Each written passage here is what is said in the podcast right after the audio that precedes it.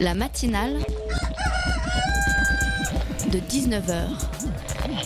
Et bah, c'est une émission qui parle de société, politique, euh, Culture alternative. On va aussi parler de sport, euh, de gens dans la rue. et l'actualité en règle générale. On va peut-être parler des corbeilles à linge pas en osier d'Auvergne. voilà, il y aura, il y aura des invités. Sociologues, des invités chercheurs. Les invités ne diront que des choses intelligentes. Ça va peut-être s'étriper un peu de temps en temps, mais La matinale de 19h, du lundi au jeudi jusqu'à 20h sur Radio Campus Paris. Insouciance, te souviens-tu de ce mot-là? Insouciance. Le Larousse le décrit aussi ainsi. Qui ne se préoccupe pas de quelque chose qui ne s'en inquiète pas? Hier était un jour sombre, un jour qui vient rappeler l'horreur qui s'était passée deux ans plus tôt dans la rue, sur une terrasse de café, dans une salle de concert. Beaucoup de gens ont défilé dans les médias pour témoigner de ce qu'ils avaient vécu, de ce qui avait changé pour eux ce 13 novembre 2015, de celles et ceux qu'ils avaient perdus. Nous y allons tous de notre commentaire, liberté, sécurité, peur, colère, rage, surprise, etc. Tous les thèmes y passent et pour cause. Cela nous a tous marqués, peut-être encore plus pour toutes celles et ceux qui habitent dans ce quartier, évidemment encore plus pour toutes celles et ceux qui ont vécu cette horreur. Qu'est-ce qui a changé? Qu'est-ce qui a changé? Eh bien, je dirais que c'est ça, amis campusiens, c'est l'insouciance. Alors j'aimerais que, encore malgré ces deux années de méfiance, nous essayions encore tous ensemble de garder notre folle et douce folie euh, et notre insouciance. Et nous allons tâcher de mettre tout ça dans cette émission. Alors accroche bien tes oreilles à nos ondes, amis campusiens. La matinale de 19h commence maintenant. La matinale de 19h, le magazine de Radio Campus Paris. Petite présentation de cette émission. Tout d'abord, nous aurons la chance d'accueillir Mathurin, l'auteur de Bienvenue en Cité U. Il racontera son expérience de gardien universitaire avec Flore qui lui posera plein de questions. Autour du micro, nous accueillerons ensuite quatre euh, musiciens pour parler de leur spectacle euh, qui va se passer à la Cigale dans deux jours. Il s'appelle le Tango Motan. Et ce sera avec Amel qui a également euh, plein de questions pour eux. Il y aura également deux chroniques, une pour Flore qui parlera de la COP 23 et Jacques qui nous racontera toutes les actus étudiantes de la semaine. Spectacle, vie étudiante, nature, c'est le programme de cette émission. Tout de suite, place aux invités. l'inquiétude à cause de l'insécurité dans certains campus. C'est le cas à la cité universitaire de Paris. C'est en face du parc Montsouris et dans cette cité qui rassemble plus de 5000 personnes de 100 nationalités différentes. Seulement, le parc n'est pas gardé, il est mal éclairé et il y a déjà eu plusieurs agressions. Valérie Gagé, Vincent Maillard, reportage. Ballet nocturne à la Cité internationale. Un adepte de l'autodéfense, un des rares résidents qui ose encore s'aventurer dans le parc la nuit. Plusieurs agressions commises ces derniers mois sur le campus font qu'aujourd'hui, on presse le pas pour rentrer chez soi. Réunis en collectif, les résidents demandent par voie de pétition que la surveillance soit renforcée. Cette fois-ci, la direction semble les avoir entendus. La cité universitaire est un lieu de 40 hectares largement ouvert avec 17 entrées. Et il faut ajouter qu'il faut qu'une cité universitaire, ça soit ouvert. Insécurité, vie universitaire, quotidien, c'était le journal de 13h d'Antenne 2 le 11 octobre 1991. Et nous accueillons tout de suite euh, Mathurin, euh, qui euh, est notre invité de ce soir. Il nous raconte son quotidien de gardien universitaire de 2006 à 2008 dans un livre qui s'appelle Bienvenue en Cité U. Bonjour Mathurin. Bonsoir. Et à côté de moi, il y a Flore. Flore qui a lu ton livre avec euh, grand intérêt et qui a plein de questions pour toi. Salut Flore. Salut. Alors, petite question, est-ce que tous les gardiens universitaires sont à la base de mauvais payeurs? non, non, pas du tout. Mais euh, il y a un point commun, c'est souvent que c'est des étudiants qui, euh, on va dire, font ce job euh, pour pouvoir payer leur- leurs études et en même temps, euh, Mm. voilà, faire tourner un peu la cité. Alors, je voudrais, euh, juste pour éclairer ma première question, vous lire le, un extrait de, de, votre, euh, de ton livre. Dernier jour du mois, monsieur Audouin, asseyez-vous. Inutile de perdre notre temps, on sait tous les deux que vous ne pourrez pas payer votre loyer ce mois-ci. Vous êtes maintenant l'un de nos endettés les plus célèbres. J'ai une proposition à vous faire. Nous cherchons un veilleur de nuit avec un profil spécifique. Une personne habitant la cité U pour intervenir rapidement en cas d'urgence. Votre profil correspond à nos recherches. Ce serait également une bonne solution pour régler votre ardoise. C'est rigolo quand même, comme début d'histoire. Ouais, je- et je trouve ça super que, euh, que le directeur m'ait donné cette, euh, cette opportunité, en fait. Finalement, euh, quand tu réfléchis, la situation est un, un poil dramatique, quoi. Tu sais pas comment payer ton loyer, euh, t'as pas d'argent, et lui trouve cette solution. C'est presque une deuxième chance en fait. Quelque part, ouais.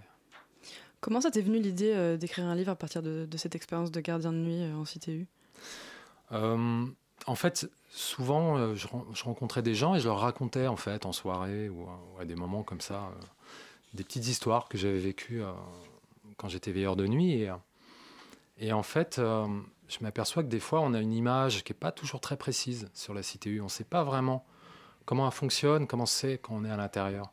Et je me suis dit que ça pouvait être intéressant de donner ce témoignage, sachant que j'ai vécu les deux côtés, c'est-à-dire vraiment résident en tant qu'étudiant et après bah, veilleur de nuit et, surveiller les autres. Alors justement, on écoutait euh, le, le, son d'introduction euh, que je viens de passer, l'extrait d'antenne 2.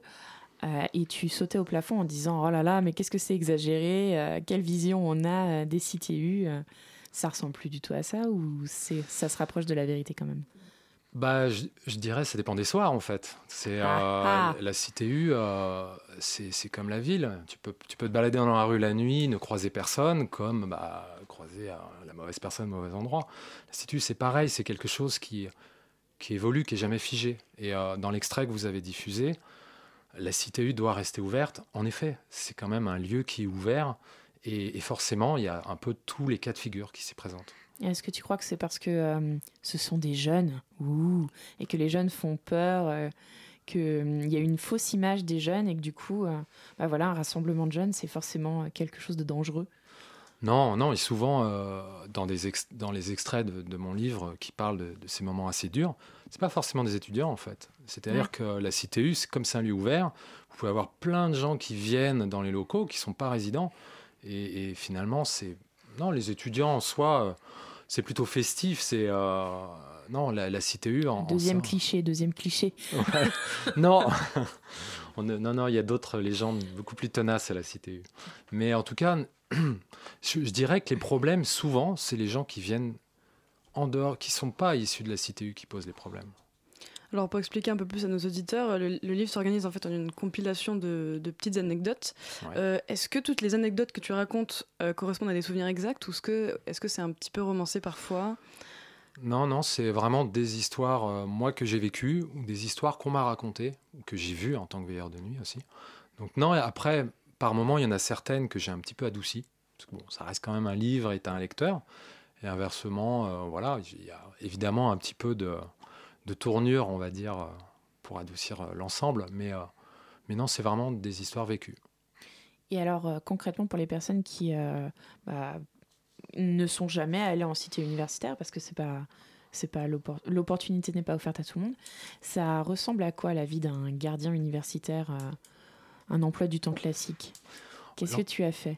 Bah, L'emploi du temps classique quand on est étudiant veilleur de nuit, c'est déjà qu'on finit ses cours au max à 19h, oui. pour ensuite prendre la fonction euh, dans la loge. Donc, il y a un, rituel, moi, que j'aimais beaucoup, c'est la transmission. C'est-à-dire que en arrivant à la loge, on succède à quelqu'un. Donc, la personne nous raconte tout de suite un peu ce qu'il a vécu pendant son service pour que, on va dire, les histoires en cours et puissent être transmises aux, collègues suivants et qui puissent intervenir. Euh. Donc il y a une continuité. Donc c'est ça la première chose quand, on arrive à la loge à 19h, c'est de prendre les informations qui sont passées durant la journée pour avoir toutes les infos et ensuite continuer le service à savoir de 19h jusqu'à, on va dire, 21h, être vraiment à la loge. Et à partir de 21h, commencer des rondes pour vérifier que voilà, ça soit un petit peu plus calme dans le couloir. Alors du coup, dans, le livre, tu alternes entre des, récits où il se passe beaucoup de choses. J'ai l'impression mmh. que tes nuits sont quand même super euh, euh, mouvementées. Euh, et des anecdotes où il se passe presque rien et en fait, tu nous emportes parfois dans une sorte de, de rêverie. Est-ce que veilleur de nuit, c'est un métier où on s'ennuie ou un métier où au contraire, il y a toujours trop de choses à faire? Euh, encore une fois, ça dépend des soirs. Il y a des soirs où il se passera absolument rien. Il y a même des moments où je m'étais que j'avais tellement de temps que je ne savais plus où aller sur Internet, tellement je m'embêtais.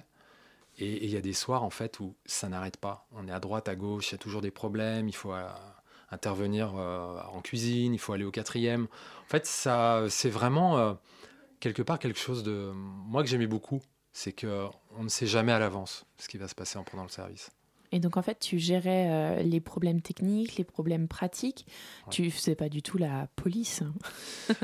non. moi, j'imagine l'internat où à minuit, si euh, si t'es pas rentré, tu peux pas euh, entrer dans la cité. Non, parce que j'étais moi-même étudiant, donc je sais très bien que voilà, euh, bon, il y a des horaires où évidemment à 2 heures du matin, tu vas pas faire de la guitare dans le couloir, mais euh, ça arrivait. Tu avais des cas de figure où tu voilà, avais, avais, des étudiants brésiliens qui eux se moquaient complètement de l'horaire, ils étaient toujours à faire de la guitare. Ah, 2 heures du matin, mais c'est tôt. C'est le début de la soirée. donc non, si tu veux, c'est Ouais, moi je comprends en tant qu'étudiant. Après, faire la police en étant étudiant, t'es pas crédible non plus. Je le mettais dans le livre quand tu vas dire à un étudiant de baisser un peu le son, toi aussi, tu es quand même étudiant à ses yeux. Donc c'est difficile de, se faire euh, respecter. Et du coup, est-ce que ça t'a incité à être euh, plus sage? Euh, Pas plus à sage, mais. les horaires en disant non, il y a le gardien de nuit remplaçant. bah, c'est des collègues, donc du coup, bah évidemment. Mais inversement, ça peut être un avantage parce qu'ils peuvent te ah. laisser passer plus de, de choses que si tu étais un étudiant lambda. Dans le livre, tu nous parles des étudiants, mais tu nous parles aussi de, parfois de racisme, de dépression, de suicide et d'illégalité. Est-ce que être veilleur de nuit, c'est pas aussi être et faire un peu dans le social? Ah mais complètement. En fait, euh, j'avais toujours tendance à dire, c'était le dernier lieu en fait dans la journée où les gens peuvent aller se confier. Il y a des, énormément d'étudiants qui sont venus me voir à la loge et qui passaient juste pour prendre un café, un thé, s'asseoir sur le siège à côté et qu'on discute, qui me racontent ses problèmes. Il y a un personnage euh, on va dire, il y a deux, trois personnages récurrents dans le livre, qui sont Abdel et Vanessa, euh, qui passaient vraiment quasiment tous les soirs, me racontaient un peu leur vie, leurs problèmes. On est vraiment un confident. Et, euh, c'est vrai que par moments, on, se prend une belle claque dans la tête quand on voit tous les problèmes que les gens peuvent avoir. mais, mais je trouve que c'était un rôle aussi, c'est un des rôles du veilleur, et, et je trouve que c'est important. C'est des relations que tu as pu garder après ou...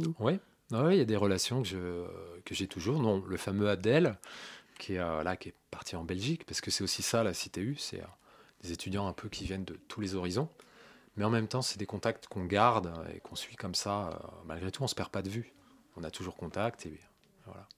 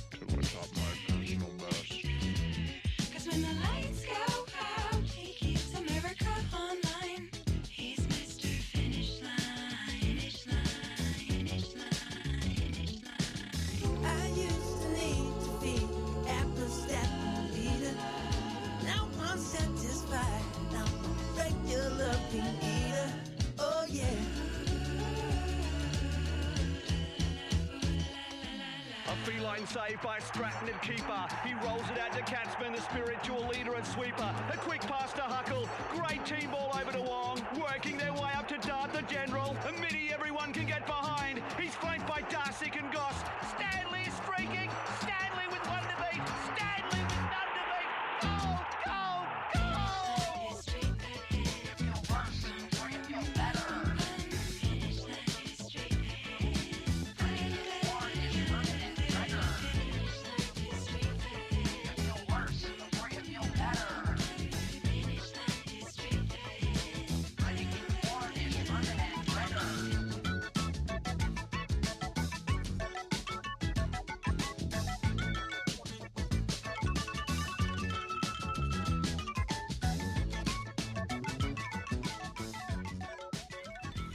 C'était Mr. Finish Line de Wolfpack.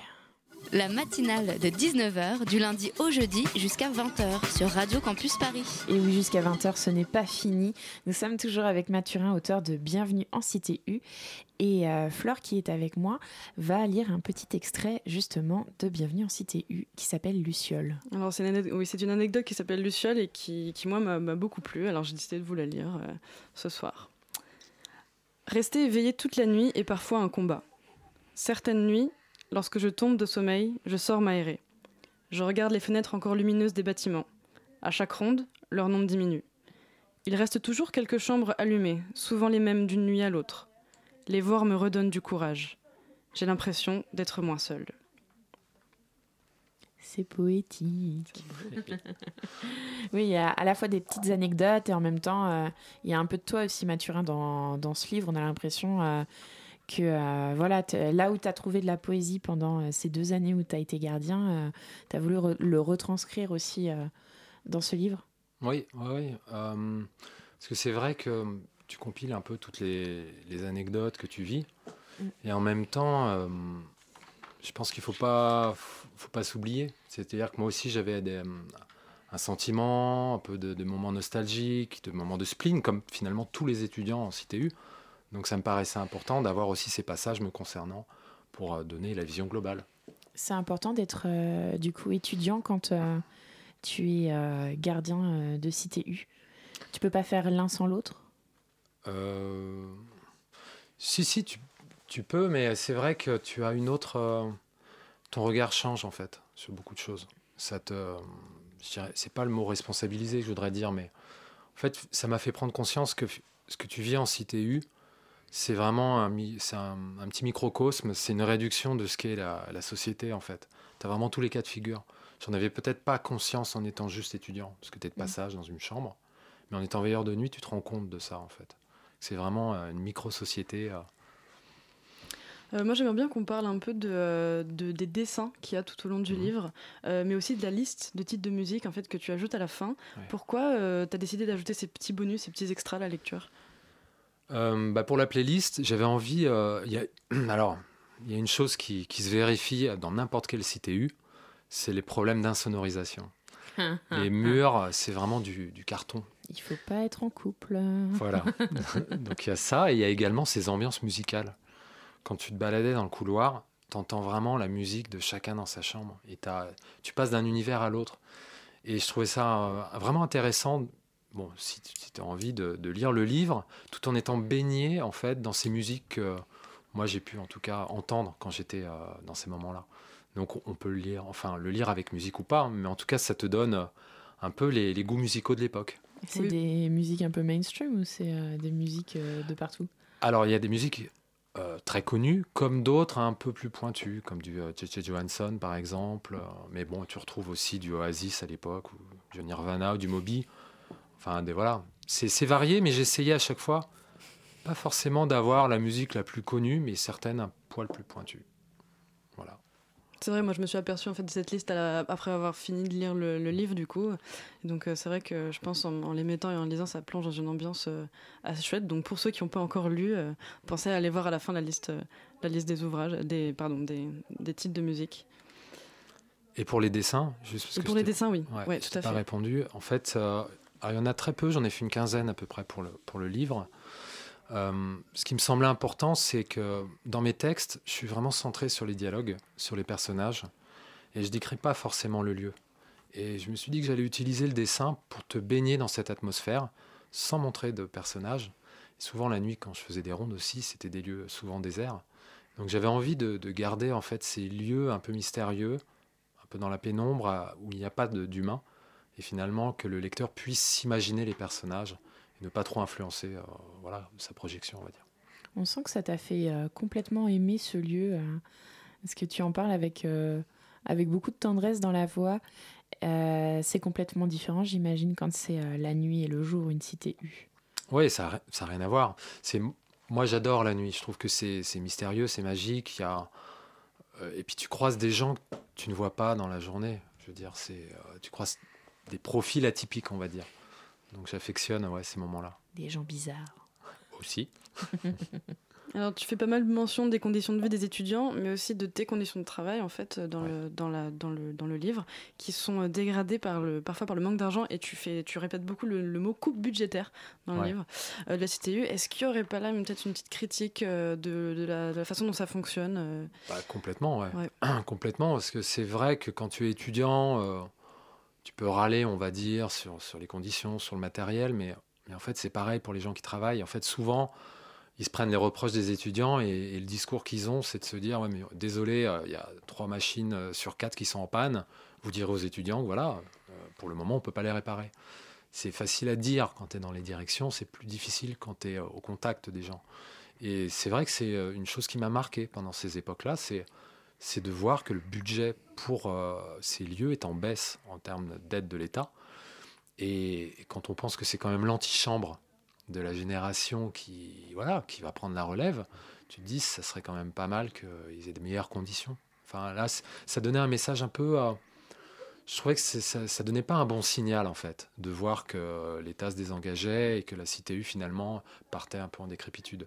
Donc j'avais envie quand même de le dire. Après, il y a des choses qui sont faites. Il y a des CTU qui sont rénovées, et... mais c'est pas encore dans toutes les villes. Ça dépend des régions.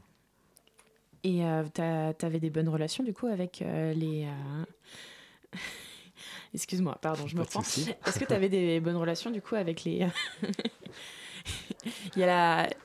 Il y a la réalisatrice qui rigole beaucoup, je ne sais pas exactement ce qui se passe. Est-ce que tu avais des bonnes relations du coup avec ta direction justement vis-à-vis de ça? Parce que toi, tu étais un peu dans une situation en porte-à-faux entre les étudiants qui se plaignent et la direction qui te dit bah, de toute façon, on n'a pas d'argent. Bah, essayé, si tu veux, de faire le, lien, le modérateur, en gros. C'est-à-dire que essayer de faire comprendre aux étudiants que voilà, c'est pas forcément une, une, mauvaise volonté de la part de la direction, et inversement, essayer de faire remonter euh, auprès de la direction des demandes d'étudiants spécifiques. J'essayais d'être ouais, un modérateur, on peut dire ça.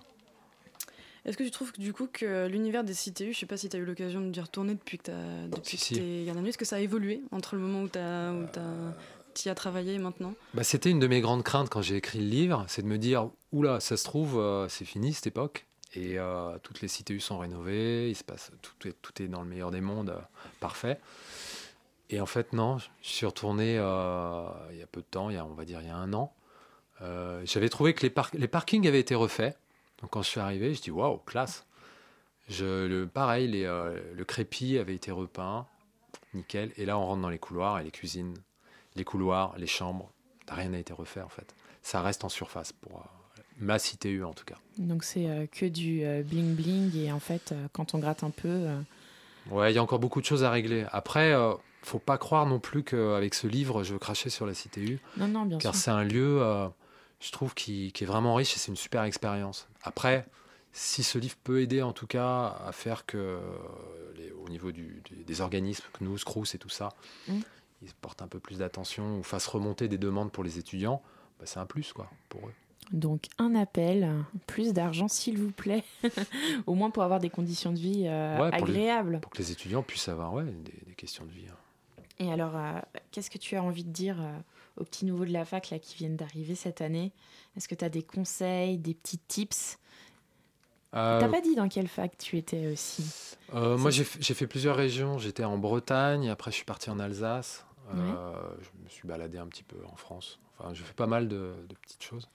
Bah, les conseils, euh, les conseils. Euh, moi, je serais tenté de dire d'être un peu tolérant. En fait, c'est la chose moi qui m'a le plus marqué. C'est finalement, ça t'apprend à être énormément tolérant, parce que quoi que tu fasses, les gens ils ne feront pas forcément comme toi. Dans leur manière d'habiter les locaux, dans leur manière de vivre. Il faut juste essayer d'être, de, de, faire place au bon sens, de juste de se dire ok, bon bah le mec il fait du bordel, ça marche, on en discute tranquille, et puis euh, mm. un de ces quatre, il me rendra l'appareil, moi je ferai un peu plus de bordel, mais en tout cas que ça soit être à l'écoute. C'est comme la conscription à, une autre époque euh, que nous trois, nous n'avons pas connue, euh, c'est un peu l'école de la vie en fait. Ouais, carrément. Carrément. Mm. Eh ben, écoute, merci Mathurin. je rappelle que ton ton livre s'appelle euh, Bienvenue en Cité U. Il est sorti depuis le 19 septembre 2017, donc autant dire qu'il est en vente dans toutes les bonnes librairies et sur Internet euh, si vous n'avez pas envie de croiser euh, votre libraire d'en bas. merci beaucoup à toi Mathurin. Merci, beaucoup Flore pour toutes tes questions. Tout de suite, c'est ta chronique sur la COP23. La matinale de 19h, du lundi au jeudi jusqu'à 20h sur Radio Campus Paris.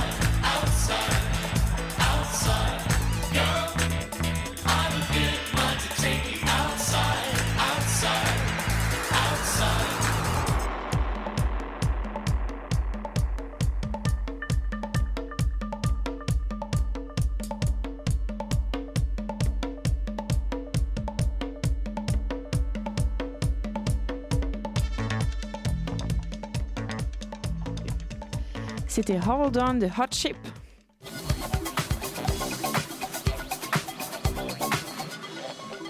Réchauffement climatique, fonte des glaces, montée des eaux, autant de menaces qui pèsent de plus en plus sur le monde d'aujourd'hui et qui mettent en péril celui de demain. Sauf que demain, c'est pas si loin, et face à l'urgence climatique, il faut agir. Agir, oui, mais comment? C'est la question qui se pose une fois de plus à l'occasion de la tenue de la COP 23, dont Flore nous parle ce soir. La 23e édition de la conférence des Nations Unies sur les changements climatiques, ou COP23 pour faire plus court, s'est ouverte le 6 novembre à Bonn, en Allemagne. Où nous parlons, des délégués, des délégués de près de 200 pays se retrouvent, échangent, débattent, et ce jusqu'au 17 novembre, dans le but de préparer la mise en œuvre concrète de l'accord de Paris. Et pour nos auditeurs qui auraient raté un épisode ou qui ne se souviennent plus exactement de quoi il s'agit, rappelez-vous de la COP 21 qui s'était tenue il y a deux ans ici même dans notre capitale. J'invite maintenant la COP à adopter le projet de décision intitulé Accord de Paris qui figure dans le document. Je regarde euh, la salle, je vois que la réaction est positive, je n'entends pas d'objection. L'accord de Paris pour le climat est accepté. Ça, c'est Laurent Fabius en 2015. Il est président de la COP 21 et il vient de valider l'accord de Paris, concluant ainsi la conférence par une belle et audacieuse mission, limiter la hausse des températures en deçà de 2 degrés.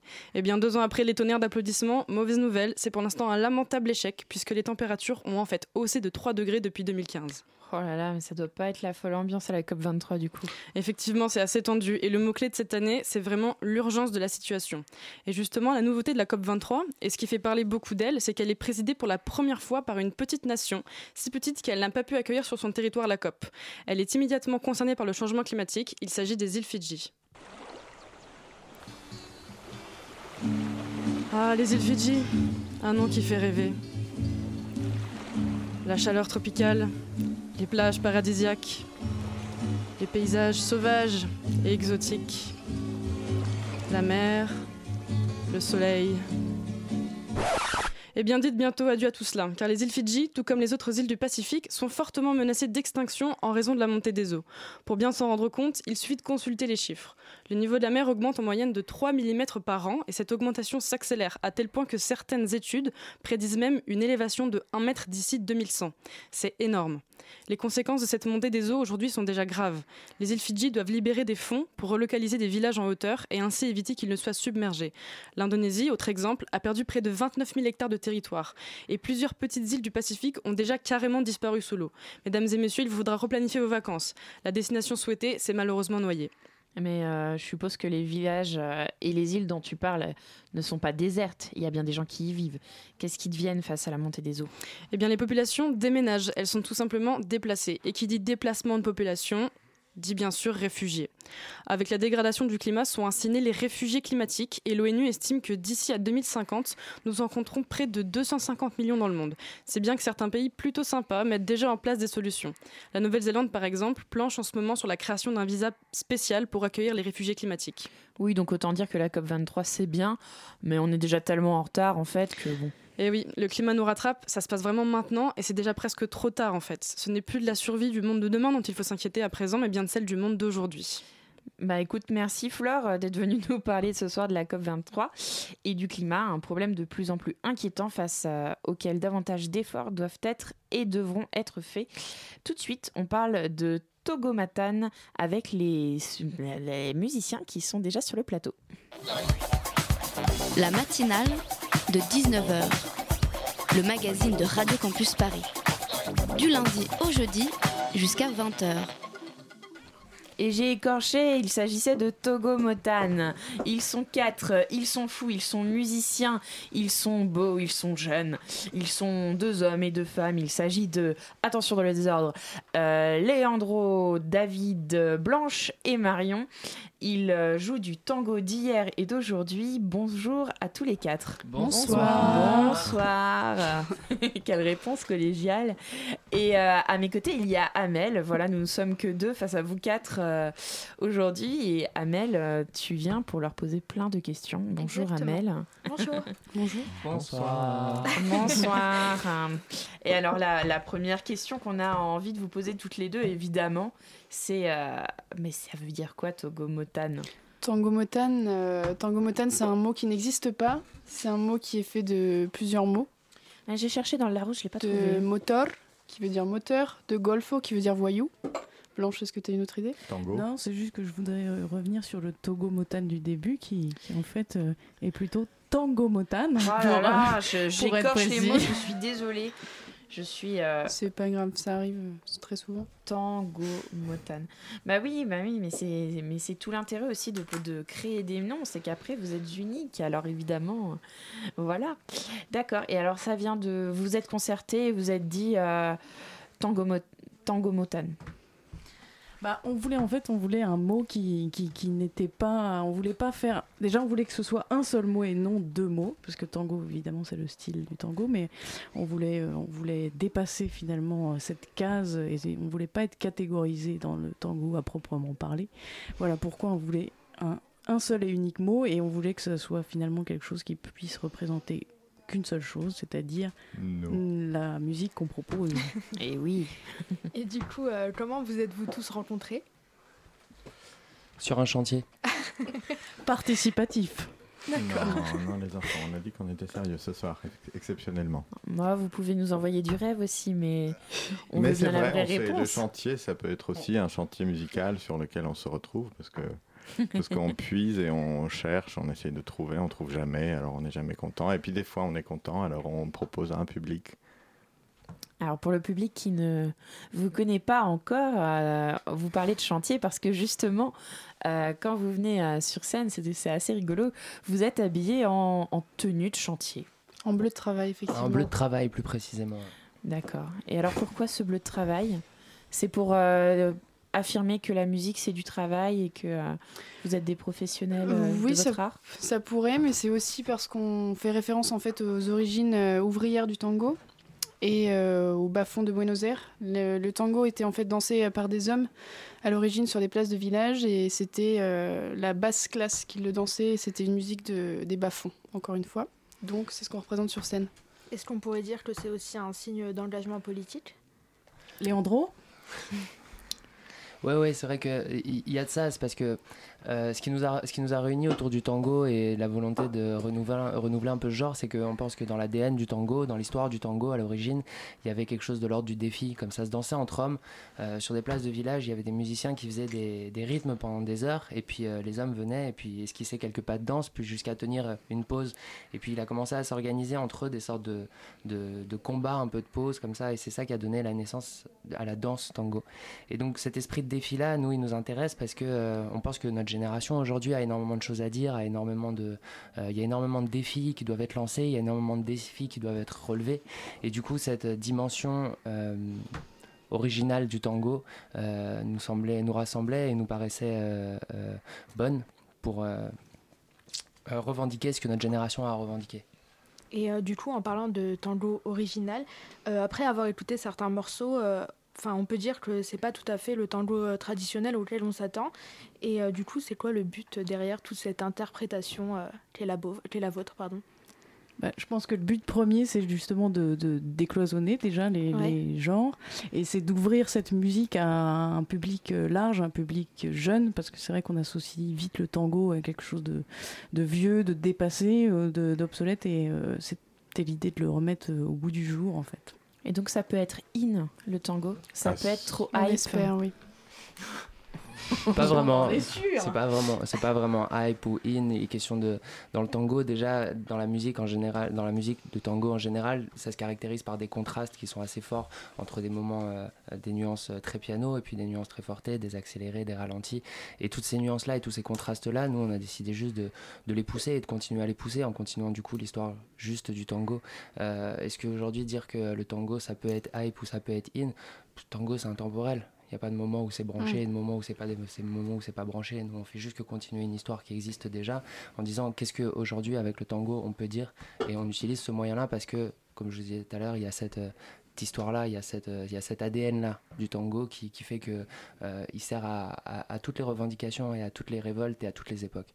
Et alors euh, justement là vous commencez à, à bien tourner mais en même temps le, beaucoup de gens ne vous connaissent pas encore.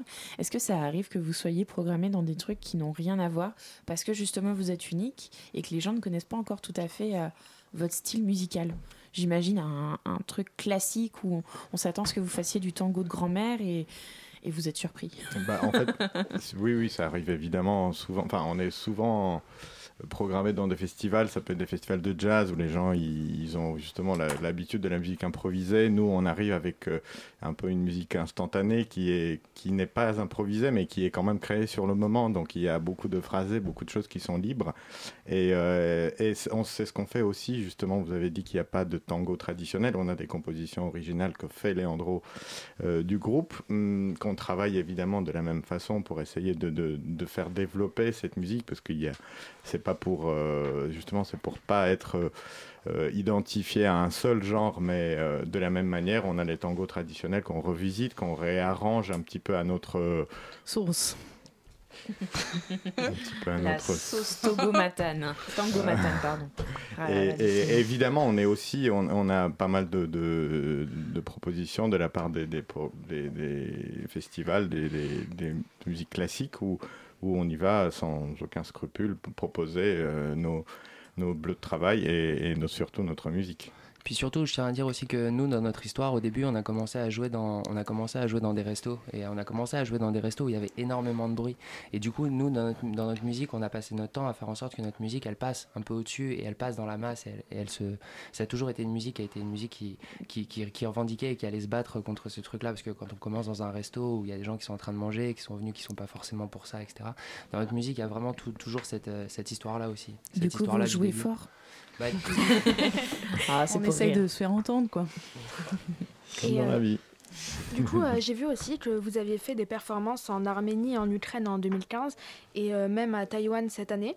Est-ce que euh, votre. Enfin, je suppose que votre but, du coup, c'est d'exporter un peu votre vision euh, du tango à l'international, c'est bien ça?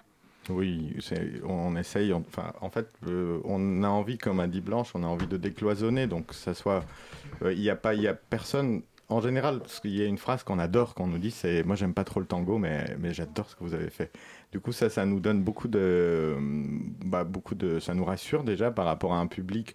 Justement, ça peut être un public euh, hype, ça peut être un public euh, classique, ça peut être euh, les gens qui sont venus pas forcément pour entendre ce que nous on, on fait, et, et ils sont quand même, euh, ils sont séduits. Donc euh, nous, ce qu'on veut, c'est, c'est un peu comme toutes les musiques, c'est-à-dire euh, on a beaucoup, beaucoup d'influences music- musicales que- qui nous viennent un peu de partout. Ça, justement, ça peut être le jazz, le classique, le, le rap, le, le, Le jazz. le- la pop même. Enfin, on- a, on a quand même justement dans l'idée de créer un, un nom, on s'était humblement inspiré d'un groupe de quatre garçons des années 60 qui avaient eux-mêmes créé euh, leur nom et, et, euh, et c'était un mot qui n'existait pas avant. Il s'appelait comment?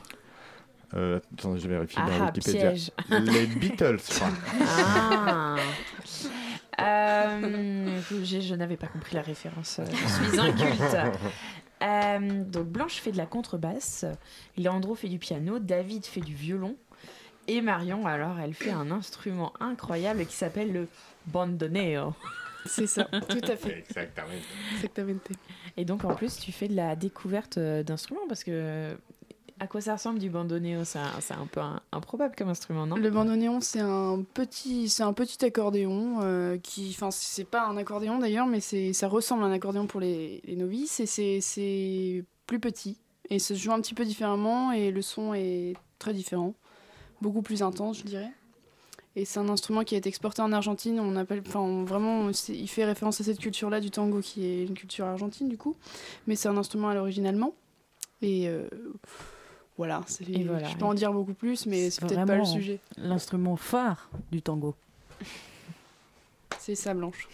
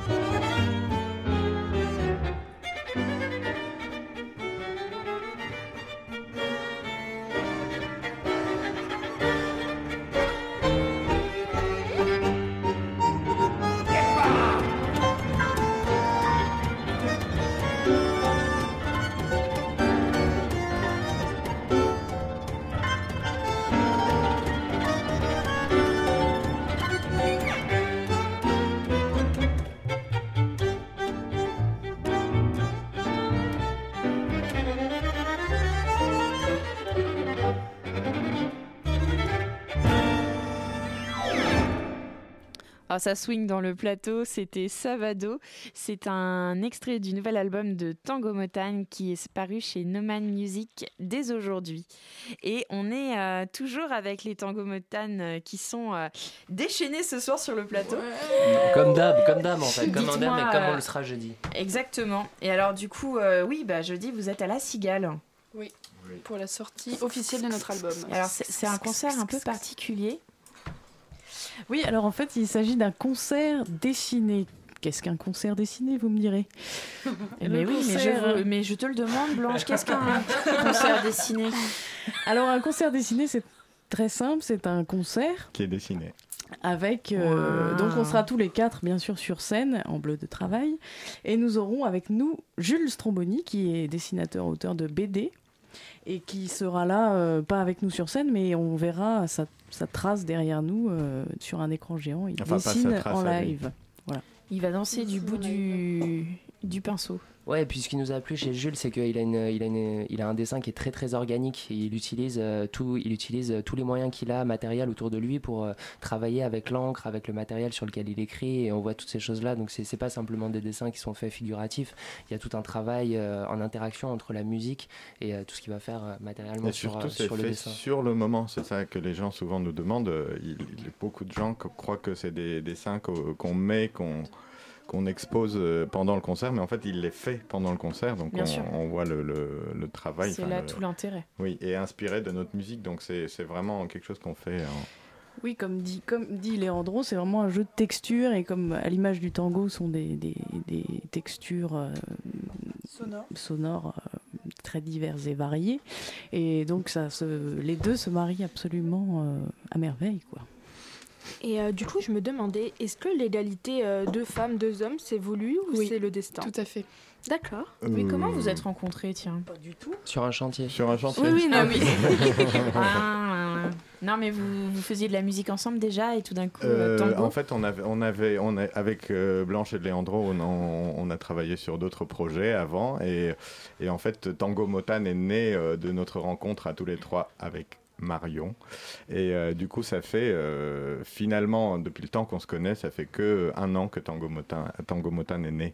Et alors, euh, aujourd'hui, ce jour, euh, c'est la naissance de votre album qui vient de paraître dans les bacs et qui s'appelle Défense d'afficher. Pourquoi ce titre? Défense d'afficher, alors c'est évidemment, nous, à Paris, on, on est bien placé pour savoir que c'est une loi de 29 juillet 1881 1881. 81. Euh, merci Marion. Et, euh, et, et en fait, c'est euh, pendant beaucoup, euh, enfin quand on faisait nos concerts, on était souvent, on nous reprochait souvent de- d'afficher nos, nos opinions ou de dire trop de choses. Il y a des gens qui sont venus, nous ont dit ah non mais moi j'aime, c'est vraiment une musique de alors je veux pas dire le mot, à défaut d'être de gaucho, c'est une musique de gaucho. Euh, Ah, et, parce que euh, vous êtes gaucho ah, absolument pas, non, je vois pas ce que ça veut dire. Qu'est-ce que vous entendez par gaucho? Et, et- et en fait, euh, on en a eu un petit peu marre qu'on nous dise euh, quoi pas faire, et alors que voilà, de toute façon, notre façon de nous exprimer, c'est la musique, et c'est que c'est la, la musique qui nous anime, et c'est par la musique qu'on a envie de revendiquer quoi qu'on revendique. Et, voilà, donc, donc du coup, on a eu cette idée d'appeler l'album Défense d'afficher. euh, c'est une façon un peu de faire un pied de nez à, À tous ces gens. à tous ces gens qu'on ne nommera pas. Tous ces mécréants. Euh, et alors, euh, du coup, euh, vous avez d'autres dates que dans deux jours? Est-ce que vous voulez euh, annoncer des dates? Ouais, 13, fé- 13 février à la péniche Parcounet euh, de 2018. Mais l'objectif, c'était le 16 novembre de la Cigale et toutes les dates vont se débloquer en fait à partir du 16 novembre. On peut rien dévoiler d'ici là. Si nos producteurs nous écoutent. Ami producteur, je sais que tu nous entends. Euh, C'était donc On Blanche. Léandro, David et Marion. On embrasse leurs producteurs. Euh, merci à vous quatre. Donc je rappelle qu'il y a Défense d'afficher qui vient de sortir. Votre groupe s'appelle Tango Moca- Motan. Vous êtes en concert à la Cigale ce jeudi pour un concert dessiné pour la sortie de l'album. Toutes les infos sur, son, sur votre Facebook, euh, Tango Motan. Euh, merci à vous quatre. Merci Camille, merci Amel. Merci. Merci beaucoup. Et merci à Amel qui était là pour poser plein de questions. Tout de suite, on retrouve Jacques pour les atus étudiantes et croustillantes. La matinale de 19h sur Radio Campus Paris. Alors, qu'est-ce que tu as pour nous euh, cette semaine, dis-moi, Jacques Alors, autant la semaine dernière, j'ai peiné à trouver des événements intéressants, notamment Ah, pour nos amis les étudiants, autant cette euh, semaine, je ne savais plus vraiment où donner de la tête. Du coup, on Ah, attaque chouette. tout de suite avec la 70e journée des auteurs, organisée par le Bureau des Arts de Sciences Po Paris. Alors, qu'est-ce que c'est que cette journée des auteurs? C'est depuis 1947, donc c'est considérable, le salon littéraire des étudiantes de Sciences Po. Cette année, le thème du salon porte sur le roman sous toutes ses formes, mais encore plus sur le romanesque, et ce, à l'heure de l'hyperconnectivité.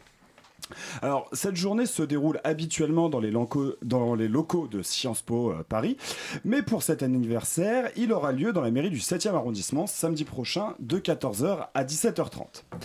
Comme il n'est pas fréquent que je parle littérature, et c'est même la première fois, il va maintenant être question de la 9e édition du, festival Livre en tête, organisé par le service culturel de Paris-Sorbonne. Durant ce festival de lecture à haute voix, présidé par la comédienne Anne Consigny, vous pourrez avoir le plaisir de participer à des soirées lecture et dessin, belles lettres et bière fraîche, bizarrement celui qui m'attire le plus, à un cabaret de lecture et même à un bal littéraire. Ça commence lundi, ça dure une semaine, c'est aux quatre coins de Paris et ça a l'air très très chouette. Et celui qui pense que la lecture ne peut pas être fun peut bien les voir à Fun Radio si j'y suis. Voilà, ça a le mérite d'être dit. Est-ce que tu as d'autres choses à nous raconter? Alors oui, on va changer d'université, on va quitter la Sorbonne et se diriger vers Diderot, qui accueille du 16 au 18 novembre, donc à partir de jeudi, un forum sur la liberté de la recherche. À l'heure où la recherche devient de plus en plus compliquée, que ce soit pour des raisons financières, politiques ou parce que cette liberté est remise en cause aussi bien par les États que par la bureaucratisation des universités, de jeunes chercheurs de divers pays ont décidé d'organiser cet événement autour de cette question criante d'actualité. Le forum réunira une quarantaine d'invités journalistes, artistes, syndicalistes ou universitaires venus de nombreux pays. Allemagne, Chine, Colombie, Turquie, Japon, États-Unis, mais aussi France et Norvège. Fait beaucoup. Bien joué. Eh, Qui débattront avec tous les présents autour de l'idée et de la pratique de la liberté de recherche aujourd'hui. Et alors, l'expression liberté de recherche ne sera pas uniquement dans un registre universitaire, mais aura une conception large qui regroupe certes les universitaires, mais aussi d'autres professions et comprend les acteurs divers qui participent tous à la production de savoir. Et on va maintenant passer, et pour une dernière fois, à un autre forum ou festival, vous l'appelez comme vous voulez, dont Radio Campus est très proche et dont nous avons déjà parlé. Camille, je sais déjà euh, que tu sais de quoi je parle. Oh oui, je ne le sais que trop bien. C'est le festival des idées. Bingo Pour tous ceux qui ont une idée. On prendra tes coordonnées en sortant du studio, on pourra t'envoyer le, le petit lot. Et en effet, euh, le Festival des idées organisé par l'Université Paris-Sorbonne, comme quoi on y retourne, et qui a Ah. pour sujet cette année l'amour du risque, a démarré aujourd'hui. Et d'ailleurs, si vous êtes en train de m'écouter, vous, n'êtes probablement, vous êtes probablement en train de louper le cocktail d'inauguration avec Audrey Pulvar. C'est ballot. Oh. Alors, étant donné l'extrême richesse de la programmation avec des invités de marque tels que l'artiste plasticienne française Orlan, des disciplines aussi variées que la performance, la danse, le théâtre, le vid- la vidéo, je crois pas qu'il y ait de tango malheureusement, vous allez forcément trouver... vous allez forcément trouver de quoi vous faire vibrer. Et si vous voulez prendre le risque de vous essayer à la radio, ça ne pouvait pas mieux tomber car Radio Bien. Campus Paris organise chez nos copains de la Maison des Métallos un, un atelier intitulé très judicieusement À vous les studios. Sous forme de jeu de rôle, il faudra participer à l'élaboration d'une émission de manière ludique et participative. Bon, ça s'adresse plutôt aux très jeunes, disons aux enfants, mais vu qu'il y aura une conférence juste à côté, c'est l'occasion idéale pour faire naître une vocation chez vos marmots. Et euh, c'est pas le seul événement auquel participe Radio Campus. Alors absolument pas, Ah. on s'occupe on s'occupe même de la clôture avec 5 heures de direct, d'abord à la piscine Pailleron, puis en live qui se déroulera carrément en déambulant dans la rue de la piscine Pailleron au point éphémère. Il y aura de très nombreux invités dont les activités sont un- en lien avec le risque et qui viendront nous partager leur expérience. Et donc cette nuit du risque s'annonce très folle, mais alors attention, il reste très très très peu si ce n'est pas du tout de place. Donc euh, à réserver euh, absolument si vous voulez venir, ou sinon réservez votre samedi soir pour écouter l'émission. Et en Bien. espérant vous voir samedi, je vous dis à la semaine prochaine. Viens, ami auditeur, euh, viens. Bon, Festival des idées, euh, Nuit du risque. moi, j'aime bien tout ça, mais ça me rend toujours triste quand tu finis tes, tes, tes chroniques parce que ça veut dire que la matinale est finie. Et oui, vous pourrez donc retrouver l'émission en podcast et en rediffusion sur radiocampusparis.org à 13h dès demain. Merci donc à tous les invités qui sont venus dans cette émission aujourd'hui Mathurin, Blanche, euh, Marion, David et Leandro. Merci à l'équipe de Radio Campus, Flore, Amel, Jacques, Nina, Tiffany et Elsa. À suivre sur Radio Campus, c'est le placard. Euh, Salut Camille Salut Camille Alors de quoi on parle? De, Dans le placard ce soir, on va Bah parler oui. de plein, plein, plein, plein, plein de sujets. On va parler euh, du débat autour de Kevin Spacey par exemple. On va parler aussi du documentaire de M6 dans Zone Interdite passé dimanche dernier sur les personnes transgenres. On va parler beaucoup de cinéma aussi, du festival Chéri Chéri qui commence à Paris. Et puis voilà, plein d'autres choses. Donc on vous invite à rester. On va rester une heure jusqu'à 21h. Donc restez avec nous. Vous venez dans le placard. On arrive tout de suite. Alors, euh, allez, c'est parti pour euh, sortir ou entrer dans le placard. Euh, profitez bien de la vie, euh, amis auditeurs. Nous, on vous envoie nos meilleures ondes. C'était la matinale de 19h. À demain sur Radio Campus Paris.